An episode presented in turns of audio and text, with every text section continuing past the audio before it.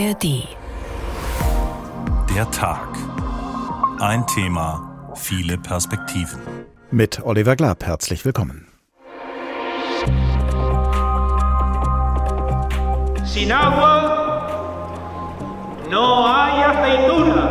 Ohne Wasser keine Oliven, ruft Bischof Sebastian Chico Martinez. Nun, bei den Früchten sind wir bereits in einer schlechten Situation und haben eine geringe Ernte.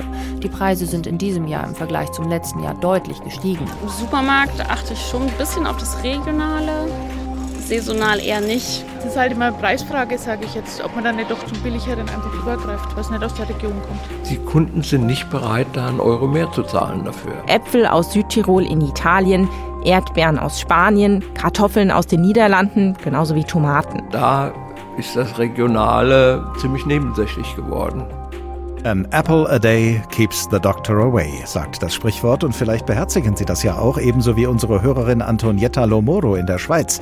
Sie hat uns geschrieben, ich halte mich an diese Regel. Seit Jahren esse ich täglich mindestens einen Apfel. Und das scheint vernünftig zu sein, denn Äpfel enthalten rund 30 verschiedene Vitamine und den Ballaststoff Pektin, der Schadstoffe im Körper bindet. Broom for the Body, Besen für den Körper, ist deshalb im Englischen ein Beiname für den Apfel. Aber wenn wir nicht nur mehr Äpfel, sondern überhaupt mehr Obst und Gemüse auf unserem Speiseplan haben wollen, weil zu viel Fleisch ungesund ist für uns und für unseren Planeten, dann stellt sich die Frage, von welchen Feldern sollen die Früchte kommen, wenn die Sommer immer heißer und die Wasservorräte in Europa immer knapper werden. Fürs Klima wäre es allemal am besten, wenn Obst und Gemüse nicht über riesige Distanzen transportiert würden. Aber der Apfel fällt bekanntlich nicht weit vom Stamm und irgendwie muss er ja von dort bis zu uns auf den Teller gelangen. Reicht es also in Zukunft nur noch für einen Apfel pro Woche? Oder kann es gelingen, gleich um die Ecke genügend Apfelbäumchen zu pflanzen, bevor morgen unsere Obst- und Gemüseversorgung untergeht? An Apple a Week, wenn unser Obst knapp wird, so heißt diesmal der Tag. Ein Thema, viele Perspektiven. Zu finden wie immer in der ARD Audiothek. Und zu Beginn dieses Tages gehen wir zunächst mal dorthin, wo für die meisten von uns das Obst und das Gemüse herkommen, in den Supermarkt nämlich. Obwohl Obst und Gemüse natürlich nur in dem Sinne aus dem Supermarkt kommen, wie der Strom aus der Steckdose. Vor dieser Sendung haben wir deshalb in unserem Newsletter gefragt, wissen Sie eigentlich, woher das Obst und Gemüse kommt, das Sie im Supermarkt kaufen? Unsere Hörerin Lily Coe hat geantwortet, nein, leider weiß ich es nicht. Ich muss auch zugeben, dass ich mich beim Kauf von Obst und Gemüse nicht daran orientiere, was in der jeweiligen Jahreszeit in unseren Breiten wächst. Mea culpa. Und unser Hörer Klaus Philipp Mertens schreibt, obwohl ich mich für einen investigativen Konsumenten halte, gelingt es mir selten, den Ursprüngen des im Handel offerierten saisonalen Obst und Gemüses auf die Spur zu kommen. Unsere Reporterin Anne-Kathrin Hochstrat war für uns in einem Supermarkt und hat in Erfahrung gebracht, was dort angeboten und was nachgefragt wird. Hübsch drapiert und im richtigen Licht wird uns das Gemüse im Supermarkt präsentiert. Die Auslagen hier, aber auch auf dem Markt oder im Gemüsehandel übervoll. Wie soll man da entscheiden, was mitkommt und was nicht? Ich habe in Frankfurt mal gefragt, worauf die Menschen beim Obst- und Gemüsekauf achten. Die Frische achte ich. Muss natürlich gut aussehen. Im Supermarkt achte ich schon ein bisschen auf das Regionale, saisonal eher nicht. Da ist es mir dann doch ein bisschen wichtiger, dass ich das bekomme, was ich gerade möchte, worauf ich gerade Lust habe. Wie es aussieht und dann auch auf den Preis. Ja, man ist da irgendwie eher überflutet und äh, alles ist auch eher abgepackt und so. Ob es aus der Region kommt, ja, und dann auf den Preis mit. Es ist halt immer eine Preisfrage, sage ich jetzt, ob man dann nicht doch zum Billigeren einfach übergreift, was nicht aus der Region kommt. Was heißt eigentlich regional? Der Begriff regional ist nicht geschützt. Es kann heißen vom Hof aus dem gleichen Dorf, aber auch aus dem Landkreis oder auch Bundesland. Welches Obst und Gemüse vor der eigenen Haustür wächst, das hängt von verschiedenen Faktoren ab. Das Klima, aber auch der Boden vor Ort spielen eine Rolle. In Südhessen gehört der Spargel im sandigen Boden ganz eindeutig mit dazu.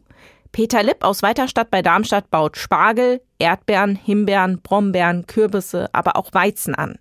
Regional ist für seine Kundinnen und Kunden wichtig, aber die Bauern aus Spanien und Italien, die zu viel günstigeren Preisen liefern können, erhöhen auch für ihn den Druck. Hinzu kommt der Großhandel, der auch bei ihm mitentscheidet, wie viel ein Kilo Spargel kostet. Den Druck merken wir und auch den Druck, dass der, wie soll ich sagen, unter anderen Vorgaben produziert ist zu anderen Löhnen produziert wurde und unter anderen Pflanzenschutzbedingungen produziert wurde. Und das merken wir schon. Am Essen sparen die Menschen in Deutschland zuerst, sagt der Landwirt. Dass der Spargel auf unseren Tellern nicht nur aus Südhessen kommt, ist bereits angeklungen. Aber wie ist das bei anderen Obst- und Gemüsesorten? Der Selbstversorgungsgrad in Deutschland sinkt. Nach Zahlen des Marktdatenverwalters Statista konnte sich Deutschland 1990-91 in der Theorie zu 98 Prozent selbst mit Agrarprodukten versorgen. 2020-21 waren es noch 87 Prozent. Während der Grad der Selbstversorgung bei Getreide teilweise sogar bei über 100 Prozent liegt, sieht es beim Gemüse anders aus. 2020-21 lag der Anteil hier bei 38 Prozent. Es wird zwar leicht mehr Gemüse hierzulande angebaut, aber um die Bevölkerung zu versorgen, würde das nicht reichen. Welche Obst- und Gemüsesorten kommen woher? Mit Ausnahme von exotischen Früchten kommt viel aus dem europäischen Ausland. Äpfel aus Südtirol in Italien, Erdbeeren aus Spanien, Kartoffeln aus den Niederlanden, genauso wie Tomaten. Aus Deutschland selbst kommen vor allen Dingen Kohlarten, Sellerie, Möhren, Zwiebeln, Salat und auch Spargel wie der vom Bauer Lipp. Der Run aufs Regionale hat unter Corona Fahrt aufgenommen, ist mittlerweile aber wieder abgeflaut, berichtet er. Da ist das Regionale ziemlich nebensächlich geworden. In den letzten zwei Jahren, würde ich jetzt mal sagen. Wer langfristig Wert darauf legt, dass das Obst und Gemüse keine weiten Wege macht, der oder die sollte beim Einkauf darauf achten, woher Obst und Gemüse kommen. Und das tun offenbar auch schon viele von uns. Unsere Hörerin Petra Russi hat uns zum Beispiel geschrieben, ich versuche regional einzukaufen. Damit fallen Erdbeeren im Dezember ganz klar weg. Gemüse kaufe ich nur, wenn es in der jeweiligen Jahreszeit bei uns wächst. Dann gibt's im Winter halt keine Tomaten. Und sie ergänzt, ich kaufe Obst und Gemüse im Supermarkt. Man kann aber auch, wie unsere Reporterin Anne-Kathrin Hochstrat am Ende ihres Berichts gesagt hat, vor Ort kaufen. Und das kann heißen, bei Maximilian Reul, Landwirt in der Wetterau und Besitzer des Hofes Wetterauer Früchtchen denn er ist Direktvermarkter. Guten Tag. Hallo, guten Tag. Als Direktvermarkter verkaufen Sie direkt an uns Verbraucher und Verbraucherinnen. Das heißt, Sie können die Verantwortung für Preis und Leistung nicht auf spätere Glieder in der Lieferkette schieben, denn Sie sind ja das letzte Glied in der Lieferkette. Worauf kann man sich denn bei Ihnen verlassen, wenn man bei Ihnen kauft? Naja, bei uns kann man sich darauf verlassen, dass das äh, eine ehrliche, gute Qualität ist. Äh, vor allem der Geschmack, das ist bei uns besonders wichtig und eben auch transparent erzeugt. Äh, wir wissen genau, was wir im Pflanzenschutz und Düngung und so weiter machen. Der Verbraucher kann sich hier bei uns am Hof vor Ort informieren und äh, kann sich alles von Anfang bis Ende anschauen und überzeugen und äh, so funktioniert das. Im Bericht unserer Reporterin haben wir vorhin gehört, der Run aufs Regionale haben wir habe während der Corona-Pandemie Fahrt aufgenommen, sei dann aber wieder abgeflaut. Wie erleben Sie das denn zurzeit in Ihrem Hofladen? Ja, wir erleben das ähnlich wie auch äh, der, der Herr Lipp, dass es äh, 2020 natürlich gigantisch äh, war. Während Corona hatten die Leute sehr viel Zeit, um sich auch mit Lebensmitteln zu beschäftigen. Und es war, war eine gute Zeit. Aber wir merken jetzt auch, dass sich der Absatz stabilisiert, dass es wirklich viele Leute gibt, die sich auch für weiter für regionale Produkte und für, für die Qualität äh, interessieren und äh, verzeichnen jetzt eigentlich eine Stabilität, wieder eine Normalität. Können Sie denn problemlos liefern, was die Kundschaft haben möchte, oder sorgen Hitze und Trockenheit dafür, dass auch Ihre Äpfel, wie man das ja verschiedentlich hört, kleiner werden oder gar am Baum verdorren, weil es so heiß ist? Also wir sind ja eigentlich der Erdbeerspezialist oder, oder ich bin Obstbauer und mhm. dieses Jahr muss man sagen, haben wir mit der Trockenheit sicher überhaupt kein Problem. Wir hatten ein super nasses Frühjahr. Wir haben hier in der Wetterau sehr gute Böden und die sind gesättigt. Äh, die Erdbeeren gedeihen prächtig, die Kirschen äh, sehen gut aus und auch die Äpfel haben genügend Wasser. Also ähm, das ist dieses Jahr sicher kein Problem. Und Lieferfähigkeit und Qualität ist, ist gegeben. Anfang April war über regionales Obst und Gemüse zu lesen, dass die Bewirtschaftung und die Ernte für die Erzeuger immer teurer werden. Können Sie das für Ihren Betrieb bestätigen? Ja, auf jeden Fall. Der Mindestlohn ist natürlich ein Riesenthema für uns, denn über 50 Prozent unserer Kosten auf dem Produkt sind schon Lohnkosten. Und wir versuchen natürlich über die Direktvermarktung äh, die Erntehelfer sowieso fair zu entlohnen und zahlen äh, für, für gute Leistungen auch mehr als den Mindestlohn. Aber ähm, es ist natürlich, es verzerrt natürlich da, im, äh, wie schon erwähnt in Ihren Beiträgen im außerdeutschen oder im, im deutschen Ausland, Italien, äh, Spanien und so weiter, sind die Löhne äh, vielfaches geringer und damit werden wir oft gemessen und das ist natürlich nicht richtig. Und wenn wir unsere Leute gut und, und ordentlich bezahlen, brauchen wir am Ende auch einen guten, äh, guten Preis fürs Produkt, äh, vor allem weil eben der Standard hier gerade beim Pflanzenschutz ein total anderer ist.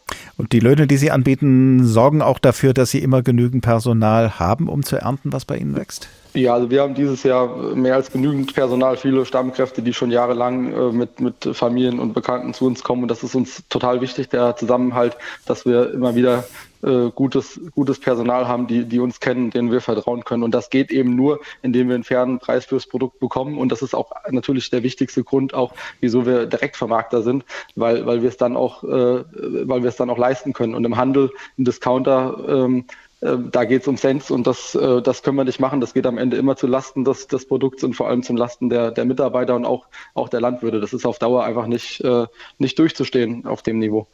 Sie als Obstbauer arbeiten ja mit zwei anderen Höfen zusammen, von denen sich der eine auf Schweine, der andere auf Kartoffeln spezialisiert hat. Welche Vorteile hat eine solche Zusammenarbeit für Sie und für die Kundschaft?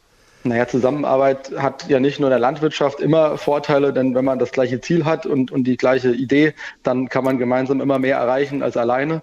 Und äh, so können wir uns eben unterstützen. Ähm, die Spezialisierung ist ja, ist ja toll. Jeder muss sich immer mehr und immer genauer mit dem beschäftigen, was er macht. Es, es wird immer, es gibt immer mehr Vorschriften, es gibt immer mehr wissen, also muss man sich auf eine Sache spezialisieren. Wir machen das bei den Erdbeeren, die anderen Betriebe eben mit ihren Produkten und gemeinsam können wir dann aber unsere Felder auch bewirtschaften im Ackerbau und können einfach, äh, jeder macht eben seinen Part besonders gut und, und das andere machen wir gemeinsam und vermarkten auch gemeinsam und somit äh, ähm, somit ist es eine Win-Win-Situation für alle.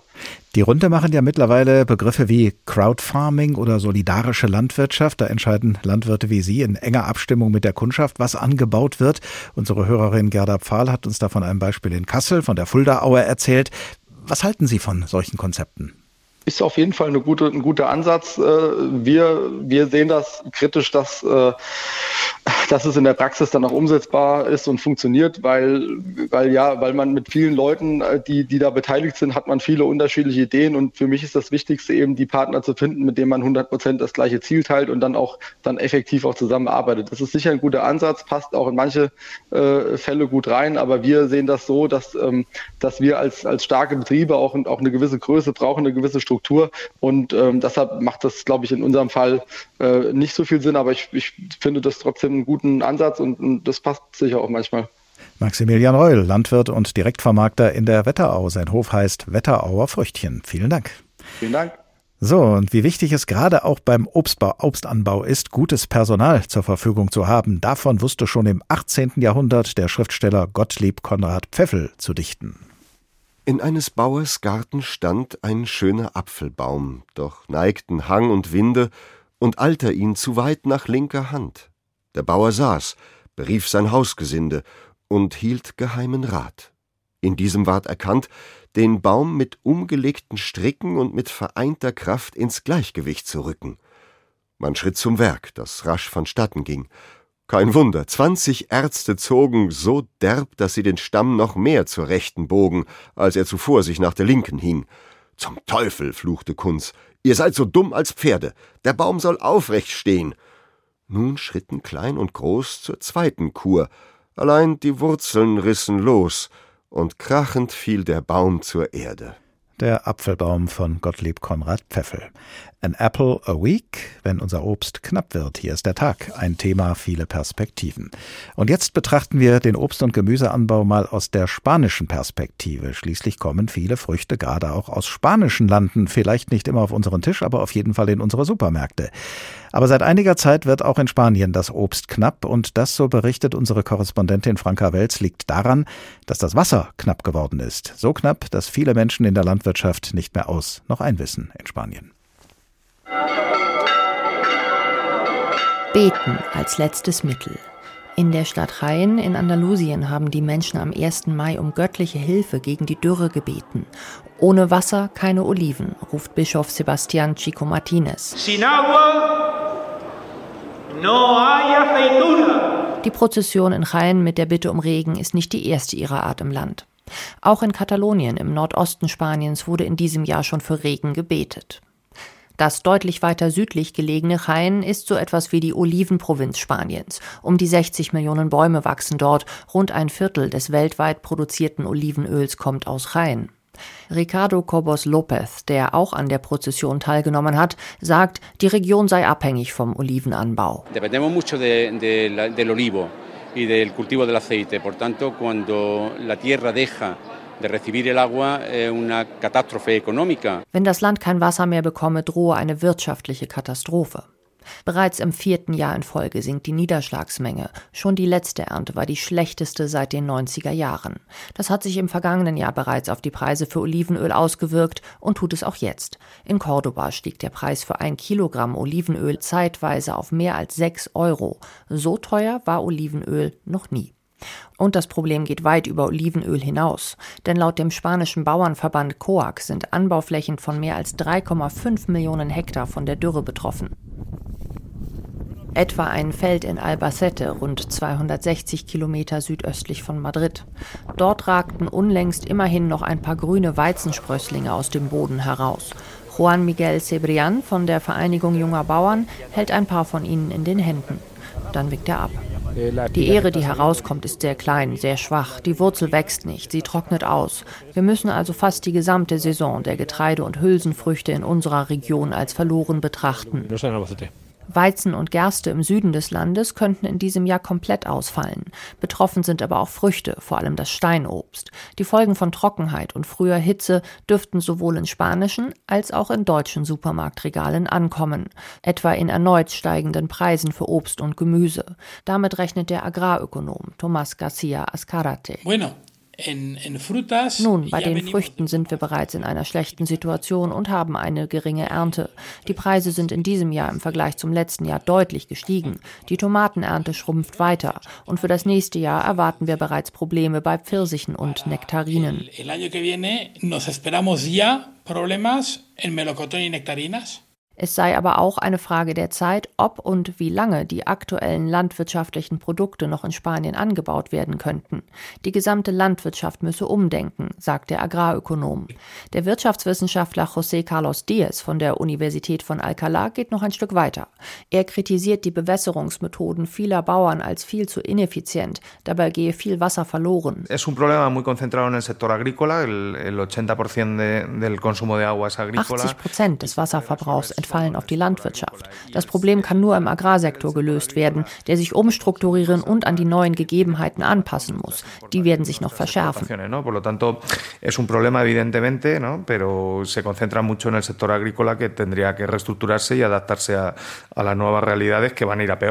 Laut spanischem Bauernverband reicht das Wasser vielerorts schon jetzt nicht für Mais, Sonnenblumen, Reis und Baumwolle. Viehzüchter haben Schwierigkeiten, ihre Tiere zu füttern. Und an der Küste bei Malaga haben Bauern mittlerweile begonnen, ihre durstigen Avocado-Plantagen zu roden.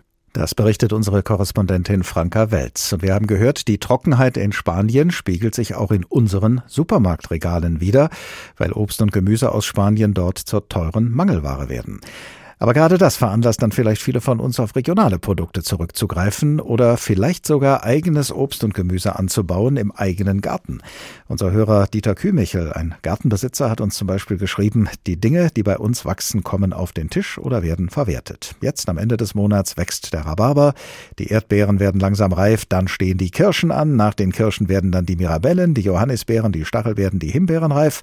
Alles findet seine Verarbeitung in der Form, dass ein Teil für die spätere Jahreszeit, wenn es kein Obst mehr draußen gibt, aus dem Keller oder aus der Tiefkultur geholt werden kann. So viel gesundes Obst und Gemüse wie möglich aus dem eigenen Garten zu ernten, das ist auch das Ziel der Gemüseheldinnen Frankfurt, ein Projekt, das 2019 begonnen hat und an dem sich inzwischen 350 Menschen beteiligen. Zu den Gemüseheldinnen der ersten Stunde gehört Juliana Rank. Sie ist eines der beiden Gründungsmitglieder der Initiative, aus der inzwischen ein Verein geworden ist. Guten Tag. Guten Tag. Ich freue mich sehr, dass ich hier sein kann.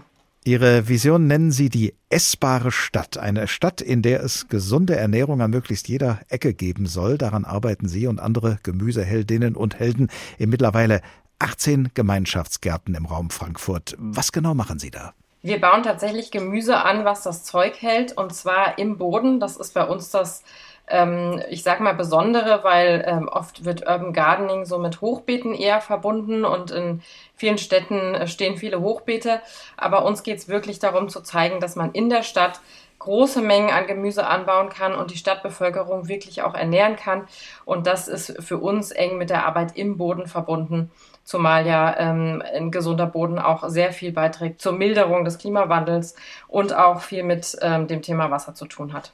Sie betreiben auch Gemüseanbau auf den Dächern, habe ich gelesen, und aus Brachflächen, sagen Sie, lassen sich in kürzester Zeit ertragreiche Gärten machen. Wie stellen Sie das an? Also die Sache mit den Dächern ist noch eine Zukunftsvision. Da Aha. sind wir seit Jahren dran. Das ist ähm, in Deutschland noch ganz am Anfang. In Paris gibt es schon 40.000 Quadratmeter Gemüseanbau auf dem Dach. In Frankfurt gibt es 0 Quadratmeter und da sind wir intensiv dran, aber das ist ein komplexes Thema. Ähm, was Brachflächen angeht, wir haben tatsächlich ein Konzept, das nennt sich Permakulturinseln. Ähm, da kann man schon auf einer Fläche von 50, 100 Quadratmetern anfangen. Das kann aber auch eine Fläche von 2000 Quadratmetern sein. Und wir arbeiten mit sehr viel äh, Komposteinsatz. Also das heißt, wir bauen unseren Boden buchstäblich selbst auf. Deswegen ist es für uns, ähm, wir können eigentlich auf jedem Boden, der vorhanden ist, ähm, Gemüse anbauen. Und äh, so können wir innerhalb von wenigen Monaten aus einer Brachfläche ein blühendes Gemüseparadies machen. Wie viele Menschen können dann pro Garten davon leben? Das ist sehr unterschiedlich. Also natürlich haben die Gärten unterschiedliche Voraussetzungen. Manche sind eher ein bisschen schattiger, haben mehr Bäume oder vielleicht auch Obstbäume, die ja auch wiederum zur Ernährung beitragen. Andere sind sehr sonnig. Äh, da ist dann natürlich der Gemüseertrag wesentlich höher. Und dann hängt es auch von der Quadratmeterfläche ab. Also unser Market Garden in der Grünen Lunge, ähm, der ist ungefähr 150 Quadratmeter groß, also gar nicht besonders groß. Und da ist ein Team von um die zehn Leute, die sich komplett ähm, von diesem Garten mit Gemüse ernähren. Und dann gibt es natürlich auch sehr unterschiedlich große Teams. Aber generell geht es eigentlich bei uns immer darum, dass die Leute gemeinschaftlich ihr Gemüse anbauen und es dann auch selbst verzehren, beziehungsweise die Familien natürlich noch mit ernährt werden. Einer dieser Gärten äh, ist in der Nähe eines Seniorenheims. Äh, brauchen die Leute, die da wohnen, jetzt gar nicht mehr in den Supermarkt zu gehen?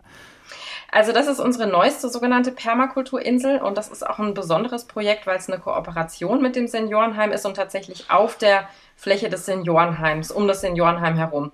Und da geht es darum, tatsächlich auch die Küche des Seniorenheims mit Gemüse zu versorgen ähm, und natürlich die Selbstversorgung der BewohnerInnen, die teilweise auch noch ähm, in eigenen Wohnungen wohnen, aber auch um, ähm, umliegende Schulen und Kindergärten ähm, können da mithelfen und natürlich auch die Nachbarschaft. Und das ist immer das Prinzip, dass die, die eben mithelfen, sich dann auch selbst versorgen können. Nun bleibt ja auch unser Land, Deutschland, nicht vom Klimawandel verschont. Die Folgen sind hier auch bei uns zu spüren. Wie kommen Sie damit zurecht in Ihren Gärten? Wie gehen Sie mit Hitze und Trockenheit um? Das ist tatsächlich ein sehr herausforderndes Thema und das schon hier in Frankfurt. Ähm, wir haben in Frankfurt ähm, größtenteils Wasser aus dem Vogelsberg, also jedenfalls zu einem guten Teil ähm, und wissen, dass da auch schon die Wassernot groß ist. Deshalb gehen wir sehr vorsichtig mit der Ressource Wasser um. Und ähm, tatsächlich ist ein ganz wichtiges Mittel der Bodenaufbau. Also das ist, äh, steht bei uns im Zentrum, weil ein gesunder Boden kann wahnsinnig viel Wasser aufsaugen wie ein Schwamm und kann es dann auch speichern und ähm, kann es viel, viel länger halten. Und ein ähm, humusarmer Boden äh, gibt das Wasser sehr schnell ab, verdampft es sehr schnell und dann muss man viel mehr wässern. Das heißt, wenn man einen humusreichen, guten Boden hat, dann muss man viel seltener wässern als mit einem schlechten Boden. Das ist das eine. Also wir investieren viel in Bodenaufbau, geben viel Kompost etc., arbeiten auch viel mit Pferdemist. Das andere ist, dass man den Boden immer bedeckt hält, also ähm, mit Übermulch, weil dann einfach weniger Wasser verdampfen kann. Also das sind so ähm, wassersparende Anbaumethoden. Dann arbeiten wir größtenteils mit Tröpfchenbewässerung. Die kommt aus Israel, aus der Wüste. Und ähm, da bewässert man eben absolut punktuell nur an der Pflanze. Und es verdampft nichts nach oben und es geht auch nichts verloren. Ähm, aber trotzdem ist es eine große Herausforderung. Man müsste viel mehr Zisternen bauen, man müsste investieren, ähm, eigentlich in Methoden, um das Wasser, was im Winter fällt, zu speichern über den ganzen Sommer. Und das ist eine ganz komplexe Sache, die wir auch gar nicht allein machen können. Da brauchen wir, ähm, ja, da braucht es eigentlich einen, einen stadtübergreifenden Plan. Wie kann man das Wasser in der Stadt halten? Können Sie denn immer noch äh, genau das Obst und Gemüse anbauen, was Sie auch anbauen möchten, oder kommen Sie da jetzt klimatisch auch schon an Ihre Grenzen? Das können wir tatsächlich. Also für uns ist immer die Voraussetzung, wenn wir einen neuen Garten ähm, annehmen, dass es dort auch eine Bewässerung gibt weil wir äh, gelernt haben, auch teilweise schmerzhaft, dass Gemüse einfach Wasser braucht. Und zwar äh, hilft da auch Wassersparen ähm, nicht wirklich. Also wir haben letztes Jahr experimentiert, die Radieschen und die Salate sparsam zu wässern und dann werden sie einfach äh, sehr scharf, kriegen viele Schädlinge. Also die Radieschen oder die Salate werden ledrig und dann mag sie auch keiner essen. Also Wasser braucht es. Bisher haben wir da noch keine Probleme. Ähm, wir bewässern eben mit Leitungswasser, was uns immer leid tut. Und trotzdem ist es uns ein wichtiges Anliegen, auch Pflanzen zu erforschen, die weniger Wasser brauchen. Und das sind oftmals Wildpflanzen oder auch ähm, Wildgemüse, alte Gemüsesorten. Und wir denken, dass das auch ein ganz wichtiger Forschungsbereich ist für die nächsten Jahre, zu gucken, welche Pflanzen kommen gut klar, auch mit wenig Wasser. Sie arbeiten ja auch mit einem landwirtschaftlichen Betrieb zusammen und das ist angeblich die deutschlandweit erste Kooperation zwischen einem professionellen landwirtschaftlichen Betrieb und einem Gemeinschaftsgartenprojekt wie dem Ihren. Wie sieht da die Arbeitsteilung aus und welche Vorteile ergeben sich daraus?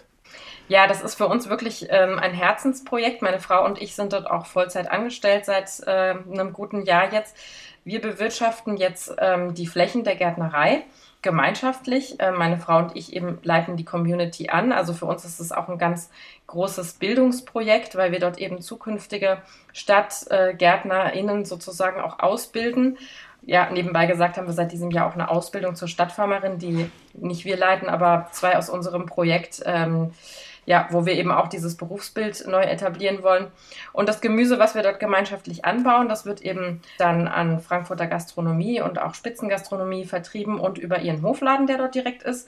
Aber gleichzeitig versorgen sich auch alle, die dort mithelfen, sich und ihre Familien ähm, ganzjährig mit Gemüse. Und das ist unglaublich schön, weil das gemeinschaftliche Arbeiten macht einfach wahnsinnig viel Spaß und äh, gleichzeitig essen alle unglaublich gut und gern. Also es ist eine Win-Win-Win-Win-Situation und wir denken, dass das ein Modell auch für die Zukunft ist, weil es immer schwieriger ist, im Gartenbau und in der Landwirtschaft Nachwuchs zu finden, gerade auf dem Land. Und in der Stadt gibt es diesen Nachwuchs zuhauf. Ganz viele Leute wollen das unglaublich gerne machen. Das Einzige, was sie brauchen, ist jemand, der es koordiniert, organisiert und das nötige Wissen weitergibt. Und darin sehen wir unsere Aufgabe. Juliane Rank von den Gemüseheldinnen Frankfurt. Vielen Dank. Diesen Podcast bekommen Sie in der App der ARD Audiothek. Und welche Erfolgserlebnisse es geben kann, wie viel die Gemüseheldinnen und Helden, wenn es gut läuft, ernten können in ihren Gemeinschaftsgärten, das muss der Dichter Heinrich Hoffmann von Fallersleben schon im 19. Jahrhundert geahnt haben, sonst hätte er wohl kaum das folgende Gedicht über die Äpfelernte geschrieben. Oh, welche Lust, auf die Bäume steigen und klettern umher in den schwanken Zweigen. Wir müssen uns recken, müssen uns bücken, die Äpfel und Birnen und Zwetschen zu pflücken und können wir nicht zum Wipfel gelangen, wo meist die Allerschönsten hangen, dann legen wir die Leiter dran und ziehen mit Haken die Zweige heran. Hilft das auch nichts, dann kommt das Beste. Wir schütteln alle Zweig und Äste, und wenn es dann regnet Äpfel im Nu, dann sehen wir jubelnd von ferne zu. Ja, wenn, wenn es Äpfel regnet vom Baum und jeder und jede von uns jeden Tag einen Apfel essen kann als Geschmackserlebnis und für die eigene Gesundheit. Aber das ist längst nicht mehr selbstverständlich. An apple a week, wenn unser Obst knapp wird. So heißt deshalb der Tag, den Sie gerade hören. Nicht nur in Spanien sind die Böden, auf denen Obst und Gemüse gedeihen soll, zu trocken, sondern oft auch bei uns in Deutschland. Deutschland gehört nach einer Studie des Geoforschungszentrums Potsdam zu den Ländern, die weltweit am meisten Wasser verlieren. Und selbst dann, wenn es mal stark regnet, ist das noch keine Lösung, denn wenn starker Regen auf trockene Böden fällt, dann versickert das Wasser nicht, sondern bleibt in den oberen Schichten und fließt dann ab, bevor es den Pflanzen zugutekommen kann. Aber, wie die Gemüseheldin Juliane Rank eben schon erwähnt hat, können wir in diesem Zusammenhang einiges von Israel lernen. Denn Israel, ein Land, das zu zwei Dritteln aus Wüste besteht, gilt als führend auf dem Gebiet der Tröpfchenbewässerung. Davon erzählt uns jetzt unser Korrespondent Julio Segador, denn er hat eine Forschungseinrichtung in der Negerwüste besucht, im Kibbutz Hazerim, und dort hat man ihm gezeigt, wie fruchtbar sie ist, die Methode der Tröpfchenbewässerung.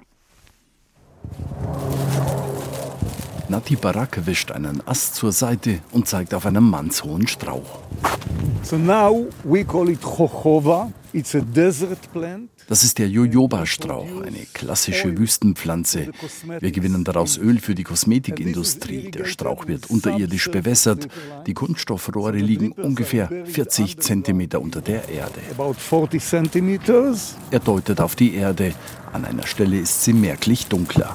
The moisture hier kommt die Feuchtigkeit nach oben, dadurch bedingt, dass wir die Wurzeln bewässert haben. Die Sträucher hier sind 15, vielleicht 20 Jahre alt. Der Ertrag ist fantastisch. Man sieht es an den schwarzen Samen, die hier herumliegen. Es ist die Tröpfchenbewässerung, die die Jojoba-Plantage mitten in der kargen Negev-Wüste buchstäblich zum Blühen bringt.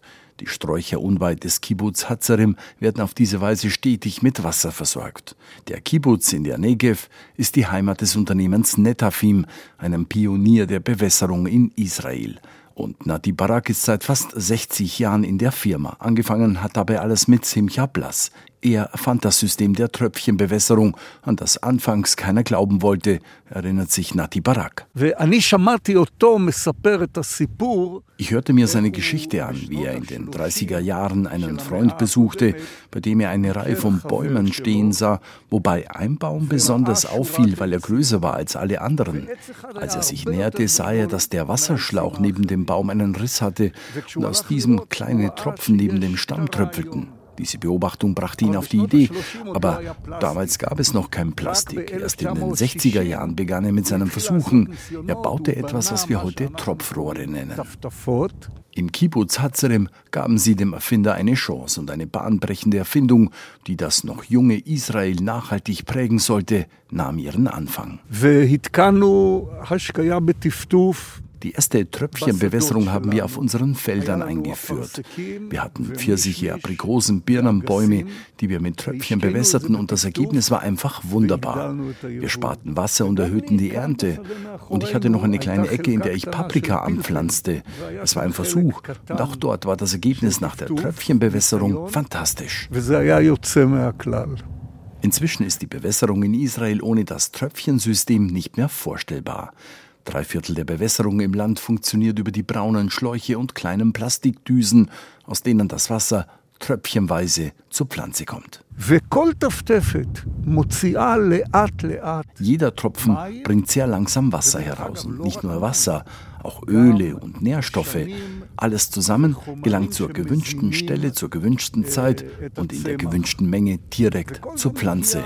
Anstatt das ganze Feld mit Wasser zu überfluten, wobei nur 50 Prozent davon die Pflanze erreichen und ein Teil verdunstet und der andere Teil in die Erde geht, füttern wir die Pflanze mit einem kleinen Löffel, wann, wo und in welcher Qualität sie es will.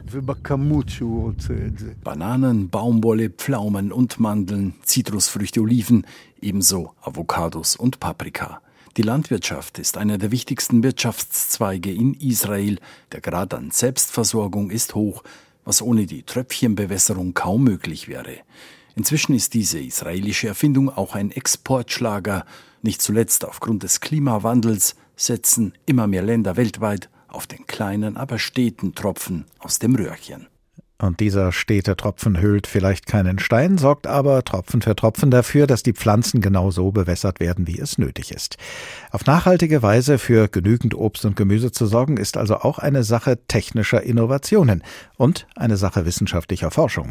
Und damit kommen wir zu Professor Christian Ulrichs. Er ist Biologe am Agrarinstitut der Humboldt-Universität zu Berlin und eines seiner Forschungsprojekte gilt dem Gartenbau. Guten Tag, Herr Professor Ulrichs.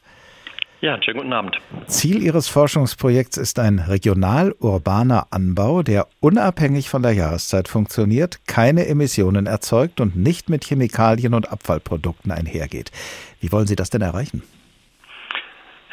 Das übergeordnete Ziel unseres Projektes ist also, agrarische Produktionssysteme auf eine ganz neue Ebene der Nachhaltigkeit zu heben. Und wir schaffen das, indem wir natürliche Prozesse kopieren. Ja, in der Natur gibt es keine Abfallstoffe. Dort sind Stoffe, die ein Organismus nicht verwenden kann, eine klare Ressource für einen anderen Organismus. Und wir kombinieren aus diesem Grunde die Pflanzenproduktion mit der Produktion von Insekten und der von Fischen, also über verschiedene Trophieebenen. Ich kann das mal versuchen, ein Beispiel zu mhm, veranschaulichen. Ja. Ja, in der Produktion von Tomaten bleiben am Ende der Saison nicht nur tolle Tomaten übrig, ja, sondern äh, vor allem auch große Mengen an Pflanzenresten. Diese Pflanzenreste, Stängel und, und Blattmaterial verfüttern wir an Insekten. Diese Insekten sind sehr gute Futterverwerter und für uns natürlich auch in Zukunft eine ganz prima Proteinquelle für die menschliche Ernährung. Reste aus der Insektenproduktion wiederum sind äh, unter anderem die Höhlen der Tiere nach der Häutung, aber natürlich auch die Tiere selbst. Und äh, im Idealfall verfüttern wir diese Reststoffe aus der Insektenproduktion an unsere Fische als Proteinquelle. Und die Fische wiederum sorgen über ihre Ausscheidungen für ein sehr nährstoffhaltiges Wasser, welches den Pflanzen zur Ernährung zugeführt werden kann. Und so versuchen wir also Reststoffe quasi als Wertstoffe zu äh, rezyklieren, ähm, so dass wir das ganze System optimal benutzen. Und jetzt habe ich so einen großen Kreis beschrieben. Natürlich, wenn man verschiedene Produktionssysteme miteinander kombiniert, ja, und den Gedanken weiterdenkt, dann gibt es auch ganz viele kleine Kreise. Ja, also die Insekten atmen ja CO2 aus. Das nutzen wir ebenfalls in der Pflanzenproduktion. Oder ammoniakhaltige Emissionen aus dem Insektenbereich. Das ist eine wertvolle Stickstoffquelle, die versuchen wir eben auch aufzufangen, in Wasserlinsen zu überführen. Die Wasserlinsen können dann auch an die Fische verfüttert werden. Und ökonomisch betrachtet handelt es sich also um ein System der Kreislaufwirtschaft, ähm, ganz nach dem Vorbild der Natur, in der wir unterschiedliche Systeme zusammenbringen. Und all das kann dann am Ende dazu führen, dass wir es besser schaffen, so viel Obst und Gemüse anzubauen, wie wir brauchen? All das kann dafür sorgen, dass wir das nachhaltiger schaffen. Mhm. Ja, also wir können ja jetzt schon sehr erfolgreich anbauen, aber nachhaltiger werden wir auf jeden Fall durch das System. Zu Ihrem Forschungsprojekt gehört ja seit kurzem auch eine große und wohl weltweit einmalige Forschungsanlage auf dem Campus Dahlem der Humboldt-Universität. Nehmen Sie uns doch mal mit in diese Forschungsanlage. Was ist da zu sehen, beziehungsweise was passiert da? Ja, also ich versuche das mal zu beschreiben. Die Anlage ist grundsätzlich modular gedacht. Die kleinste Einheit besteht bei uns immer ähm, aus so einem Schiffscontainer in der Form. Wir haben also Schiffscontainer zwei mindestens zusammengebracht hier für Insekten, zwei für Fische, zwei weitere Container für Technik und für Büro und in der Mitte von diesen Container-Einheiten, die wir in so einem Viereck aufgestellt haben auf dem Campus, ja, äh, befindet sich dann unser sogenannter Showroom, in dem man Gäste empfangen kann, wo wir große Vorratsbehälter für die Flüssigkeiten haben etc. Die Gesamtfläche von so einer Anlage oder von unserer Anlage im Moment liegt bei 170 Quadratmeter und für die Pflanzenproduktion gehen wir dann eine Ebene höher. Also wir testen auch dieses Schiffscontainer-Prinzip für Pflanzen. Das machen wir aber in Kombination mit äh, oder in Zusammenarbeit mit der Hochschule in Weinstefan. Hier in Berlin haben wir in die zweite Ebene, also nochmal 170 Quadratmeter ähm, Container gebracht, denen wir die Wände entfernt haben und die mit einer Spezialfolie bespannt sind. Diese Spezialfolie ist sehr milchig, äh, sehr lichtdurchlässig und beständig, hält also 20 Jahre, ist UV-durchlässig und äh, damit sind wir so ein bisschen wetterunabhängiger und können äh, hier quasi unsere Pflanzen produzieren. Und jetzt ist in jedem dieser Bereiche, wenn man hineinkommt, ja, sind also tatsächlich State-of-the-Art Anbausysteme zu finden. Ähm, und äh, wenn wir dann an den Pflanzenbereich denken, ja, dann haben wir auch einige Sachen, die eben noch sehr experimentell sind. Da stehen dann Regalsysteme, mit denen wir arbeiten, um eben raumoptimiert zu arbeiten. Das sind unterschiedliche LED-Belichtungssysteme, die im Moment äh, getestet werden auf ihren Einsatz etc. Belichtungssysteme, um damit äh, ja zum Beispiel in, in Gewächshäusern dann dafür zu sorgen, dass die, dass die Insekten dann bereit bereitwilliger die Pflanzen bestäuben? Ähm, nee, wobei wir das auch untersucht haben, wie die Bestäubungsleistung ist, wenn wir mit unterschiedlichen Wellenlängen arbeiten, sondern tatsächlich, wenn wir an Regalsysteme denken, dann ist das natürlich schön raumoptimiert, aber jedes Regalsystem hat ja den Nachteil, dass nicht mehr überall gleich viel Sonnenlicht hinkommt, deswegen brauchen wir da eben mhm. Zusatzlicht und wir machen das mit, so, mit einer sogenannten adaptiven Lichtsteuerung. Wir geben also nur so viel Licht dazu, wie äh, die Pflanze nicht natürlich erhält und benötigt. Nun wird ja irgendwann mal äh, das Ziel sein, das, was Sie da erforschen, die Prozesse, die Sie anstoßen und erforschen, die dann auch in der Realität ablaufen zu lassen, eben mit dem Ziel, nachhaltiger Obst und Gemüse anbauen zu können. Wird man dann in jeder Stadt und jeder Region, die das machen will, auch so eine Anlage brauchen oder wie geht das?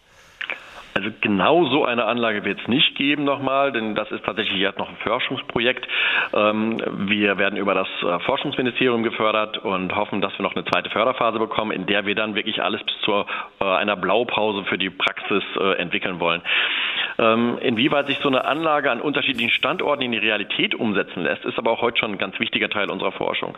Ja, also wir wissen natürlich, dass sich die Bedarfe an unterschiedlichen Standorten unterscheiden, ähm, aber auch die Möglichkeiten, wenn es um Schnittstellen geht. Also Nairobi hat ganz andere Bedarfe als Singapur oder Berlin und selbst Berlin hat andere Bedarfe vielleicht, als es das Ruhrgebiet hat. Ne? Das muss man sich einmal anschauen.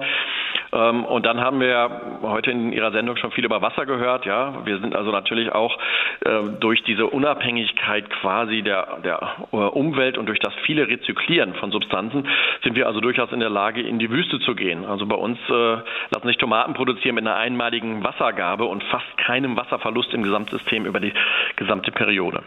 Kann denn und so das, haben wir Anfragen ja. aus den USA oder Indonesien, die zum Teil nur einzelne Bereiche unserer Systeme wollen. Ja, andere sagen, wir wollen das also im Gesamten haben. Kann denn das, was Sie da entworfen haben oder entwerfen, den traditionellen Gartenbau irgendwann ersetzen?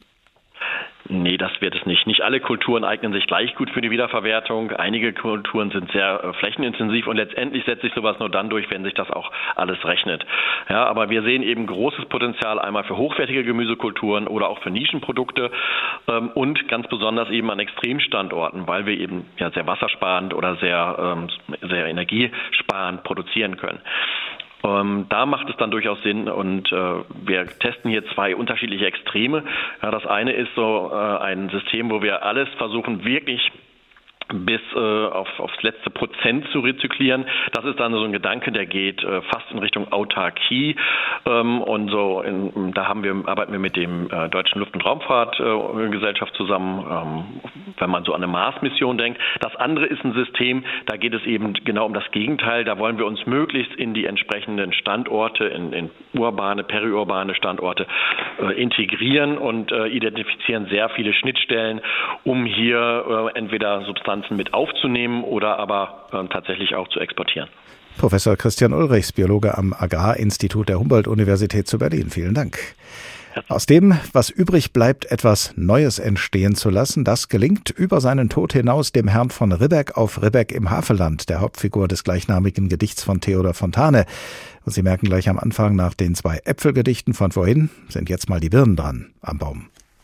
Herr von Ribbeck auf Ribbeck im Havelland ein Birnbaum in seinem Garten stand, und kam die goldene Herbsteszeit, und die Birnen leuchteten weit und breit, da stopfte, wenn's Mittag vom Turme scholl, der von Ribbeck sich beide Taschen voll. Und kam in Pantinen ein Junge daher, so rief er, Junge, wisst du ne Bär? Und kam ein Mädel, so rief er, Lüt dern, komm an Röver, ich heb ne Birn. So ging es viel Jahre, bis Lobesam, der von Ribbeck auf Ribbeck zu sterben kam. Er fühlte sein Ende. Es war Herbsteszeit. Wieder lachten die Birnen weit und breit. Da sagte von Ribbeck, ich scheide nun ab. Legt mir eine Birne mit ins Grab. Und drei Tage drauf aus dem Doppeldachhaus trugen von Ribbeck sie hinaus. Und die Kinder klagten, das Herze schwer, hieß dot nu, wer gift uns nu ne Bär? So klagten die Kinder, das war nicht recht. Ach, sie kannten den alten Ribbeck schlecht, der wusste genau, was damals er tat, als um eine Birn ins Grab er bat, und im dritten Jahr aus dem stillen Haus ein Birnbaumsprössling sproßt heraus. Und die Jahre gingen wohl auf und ab, längst wölbt sich ein Birnbaum über dem Grab. Und in der goldenen Herbsteszeit leuchtet's wieder weit und breit, und kommt ein Jung übern Kirchhof her, so flüstert's im Baume, wisst ne Bär? Und kommt ein Mädel, so flüstert's, Letern, komm an Röver, ich gäf dir ne Birn. So spendet Segen noch immer die Hand des von Ribbeck auf Ribbeck im Havelland. So dichtete Theodor Fontane. Und wie schön wäre es, wenn die Hand des Herrn von Ribbeck auf Ribbeck auch unserem heutigen Obstanbau noch so reichen Segen spenden würde. Nun immerhin arbeiten verschiedene Forschungsinstitute an der Entwicklung neuer Methoden für einen künftig nachhaltigeren Obst- und Gemüseanbau. Das haben wir ja eben schon gehört. Und viele Fachleute in der Botanik, der Züchtungsforschung und der Landwirtschaft beschäftigen sich mit der Frage, welche Obst- und Gemüsesorten denn künftig noch angebaut werden können auf unseren Feldern oder in unseren Gärten. Denn nicht jede etablierte Obstsorte, auch hierzulande, wird dem Klimawandel standhalten. Und so wird zum Beispiel auch dieser Bauer, in dessen Rolle jetzt unser Wissenschaftsredakteur Stefan Hübner schlüpft, umdenken und umplanen müssen. Ah, hier könnte ich die Auberginen anpflanzen. Ja, und dort vielleicht. Aua! Äh, ja, Entschuldigung, ich wollte hier nicht aufs Blatt treten, kleine Melone. Äh, Honigmelone, also so viel Zeit muss schon sein. Ja, sag mal, habe ich denn jetzt einen Sonnenstich? Seit wann reden denn mit einem die Melonen? Ja, also ich weiß nicht, was du sonst so für Stimmen hörst, aber ich kann zumindest mit dir reden, seitdem du mich hier an diesem warmen Fleckchen in deinem Garten angepflanzt hast. Ah, ich liebe es ja so richtig warm und sonnig. Je Melonen Melonen kommt ja auch aus den Subtropen. Genau. Aber warm mag es eben nicht jedes Obst oder Gemüse, das bislang hier in diesem Garten wuchs. Echt? Aber ist Wärme doch sowas Schönes. Welches Obst magst denn nicht warm? Naja, Jona Goldäpfel zum Beispiel. Oh, Äpfel. Äpfel sind sympathisch. Die sind auch immer so schön rundlich.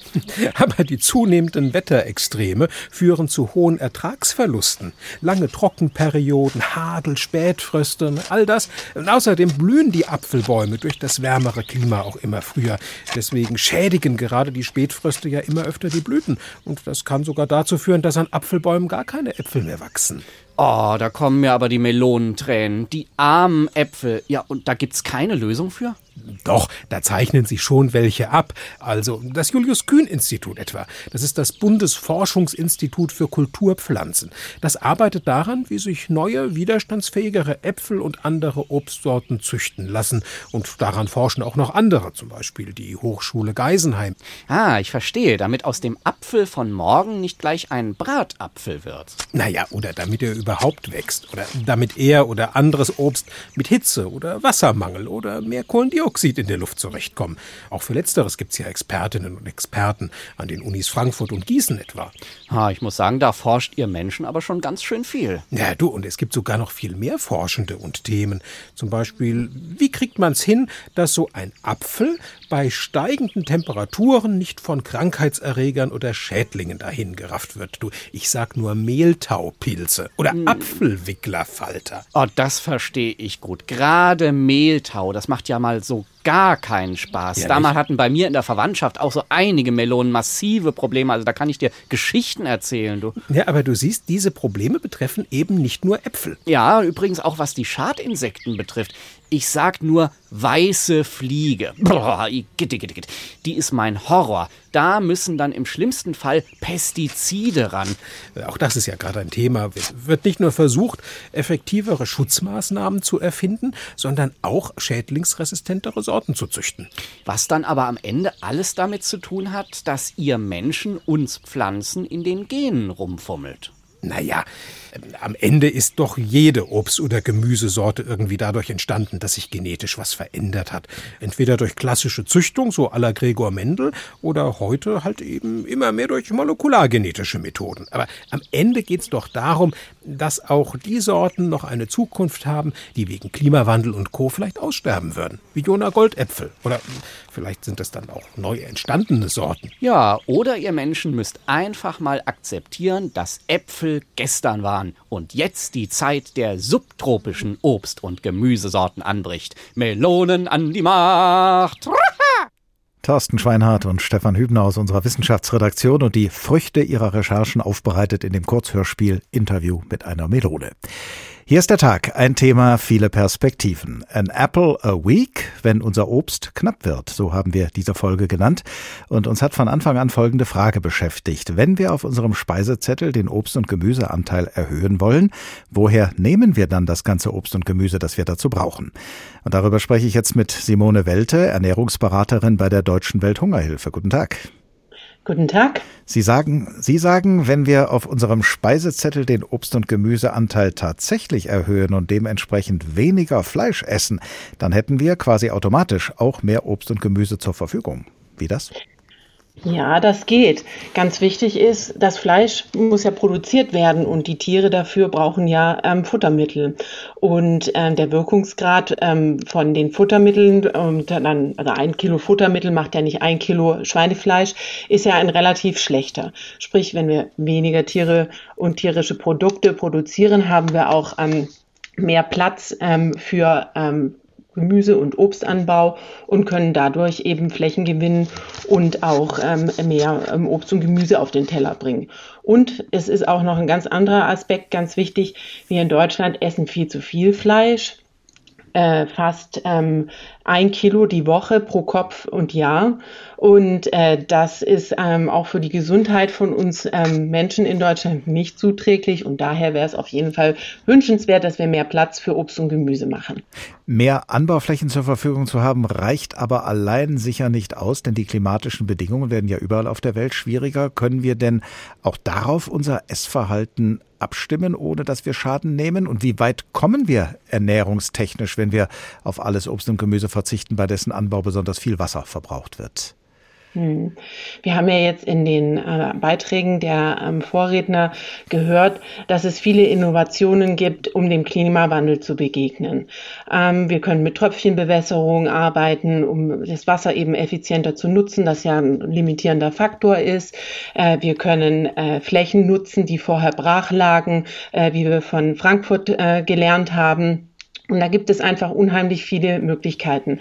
Es ist ein Wandel, den wir jetzt hier mitmachen. Wir haben den Klimawandel, wir haben, wir werden einen Wandel in der Agrarproduktion sehen, aber auch wir als Verbraucher werden unseren, unser Konsumverhalten ähm, ändern müssen. Wir werden nachdenken müssen, woher kommen unsere Lebensmittel? Muss ich jede Woche drei Avocados essen? Müssen es die Flugananas aus Afrika sein? Oder gibt es auch Alternativen?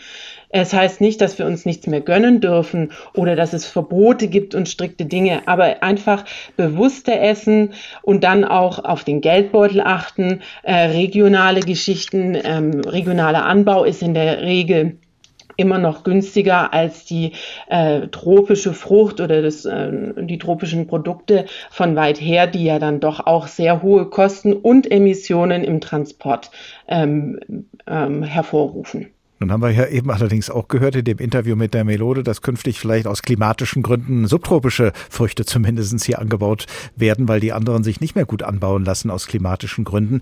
Werden wir denn ernährungstechnisch mit den Früchten und Gemüsesorten hinkommen, die sich hier bei uns anbauen lassen unter unseren klimatischen Bedingungen? Oder müssen wir unser Obst- und Gemüseernährung dann doch durch Importe ergänzen, weil das, was hier dann automatisch wächst, äh, nicht ausreicht für uns? Wie sehen Sie das? Mhm. Hm. Also ich sehe es ganz positiv. Natürlich ähm, haben wir durch den Klimawandel auch Möglichkeiten, nochmal Kulturen, ähm, neue Kulturen, ähm, die hier dann auch wachsen, ähm, in Betracht zu ziehen. Aber wir haben hier ja schon ein reichhaltiges Angebot. Wir haben gehört vom Spargel und den Erdbeeren aus äh, Hessen.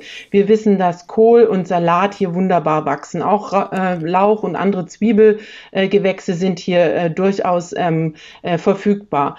Ähm, Paprika, Äpfel, ach, es gibt unfassbar viele Sachen, die hier sind. Es ist auch oftmals so, dass wir gewohnt sind, die Sachen von weit her zu essen. Oder ähm, dass es eben die Tomaten im Winter sein müssen. Da sind ja auch viele Verbraucher heute schon ganz weit und wissen, die kommen von weit her im Winter. Also verzichte ich jetzt drauf und nehme lieber eben die Sachen, die jetzt ähm, aktuell sind oder die sich gut lagern lassen. Möhren wachsen natürlich auch nur in der Sommerzeit, aber sie lassen sich sehr gut einkellern, genauso wie Kartoffeln. Also es gibt Möglichkeiten und ähm, ja, um es nochmal zu sagen, wir werden mit Sicherheit auch unser Verhalten ändern müssen, so wie das Klima sich eben auch ändert und ähm, dann eben andere Dinge essen und vielleicht auch lieb gewinnen. Ihre Organisation, die Deutsche Welthungerhilfe, hat ja in verschiedenen Teilen der Welt Anbauprojekte ins Leben gerufen, deren Erträge für Eigenbedarf und Vermarktung ausreichen sollen. Können wir daraus was lernen, auch hier bei uns? Mit Sicherheit. Ähm, in unseren Anbau- oder in unseren Partnerländern haben wir ähm, viele Projekte, wo es eben darum geht, erstmal dafür zu sorgen, dass die Familie genügend ähm, äh, Essen auf dem Tisch hat und zwar das ganze Jahr. Und dazu gehört, dass es eben auch eine ähm, unterschiedliche Ernährung ist. Wir sagen diverse Ernährung. Also, dass man äh, nicht nur ähm, zum Beispiel Maniok oder Mais isst, sondern auch äh, verschiedene Gemüse, aber auch grüne Gemüse und dann ähm, äh, Obst ähm, mit verschiedenen Farben. Wir sprechen da immer von ähm, dem Regenbogen auf dem Teller. Und wichtig ist, dass die Anbaumethode für die ähm, Kleinbauern ähm, einfach gestaltet ist, dass es ähm, umsetzbar ist, dass aber auch nicht zu viel zugekauft werden muss, insbesondere im Bereich Pflanzenschutz und Düngemittel, dass Kompost selbst hergestellt werden kann und dass so viel produziert wird, dass man auf der einen Seite täglich satt wird, und zwar die ganze Familie, und dann aber auch noch genügend hat, um auf dem Markt äh, Dinge zu kaufen, die man so nicht bekommt. Und vielleicht sich auch mal ähm, dann was Besonderes aus einer weiter entfernten äh, Region ähm, gönnen kann. Und ähm, die diverse Ernährung hat auch den Vorteil, dass sie einen diversen Anbau benötigt. Also, dass man viele verschiedene Dinge anbaut und dadurch auch mehr Chancen hat, in einem Jahr, wo eben viel Regen oder wenig Regen ist, trotzdem genug ähm, für sich und für, äh, für den Verkauf ähm, zu produzieren. Simone Welte, Ernährungsberaterin bei der Deutschen Welthungerhilfe. Vielen Dank. An apple a week, wenn unser Obst knapp wird. Das war der Tag, ein Thema, viele Perspektiven. Nach der Sendung als Podcast zu finden in der ARD Audiothek und zwar in der Rubrik Politik und Hintergrund. Und dort in der Audiothek finden Sie auch andere Podcasts, zum Beispiel einen Podcast von Bayern 2 Radiowissen zum Thema Jahreszeiten außer Takt, Fragezeichen, alles Natur, Ausrufezeichen. Da geht es darum, dass sich infolge des Klimawandels die Jahreszeiten verschieben, dass wir immer häufiger milde Winter und heiße Sommer erleben und welche Folgen das für Tiere und Pflanzen hat. Wenn Sie wissen wollen, womit sich der Tag als nächstes beschäftigt, abonnieren Sie unseren Newsletter über hr2.de oder hrinforadio.de. Und auf diesen Newsletter hin können Sie uns auch gerne Ihre Anmerkungen und Anregungen zukommen lassen. Ich heiße Oliver Glab und ich wünsche Ihnen eine gute Zeit. Bis zum nächsten Tag.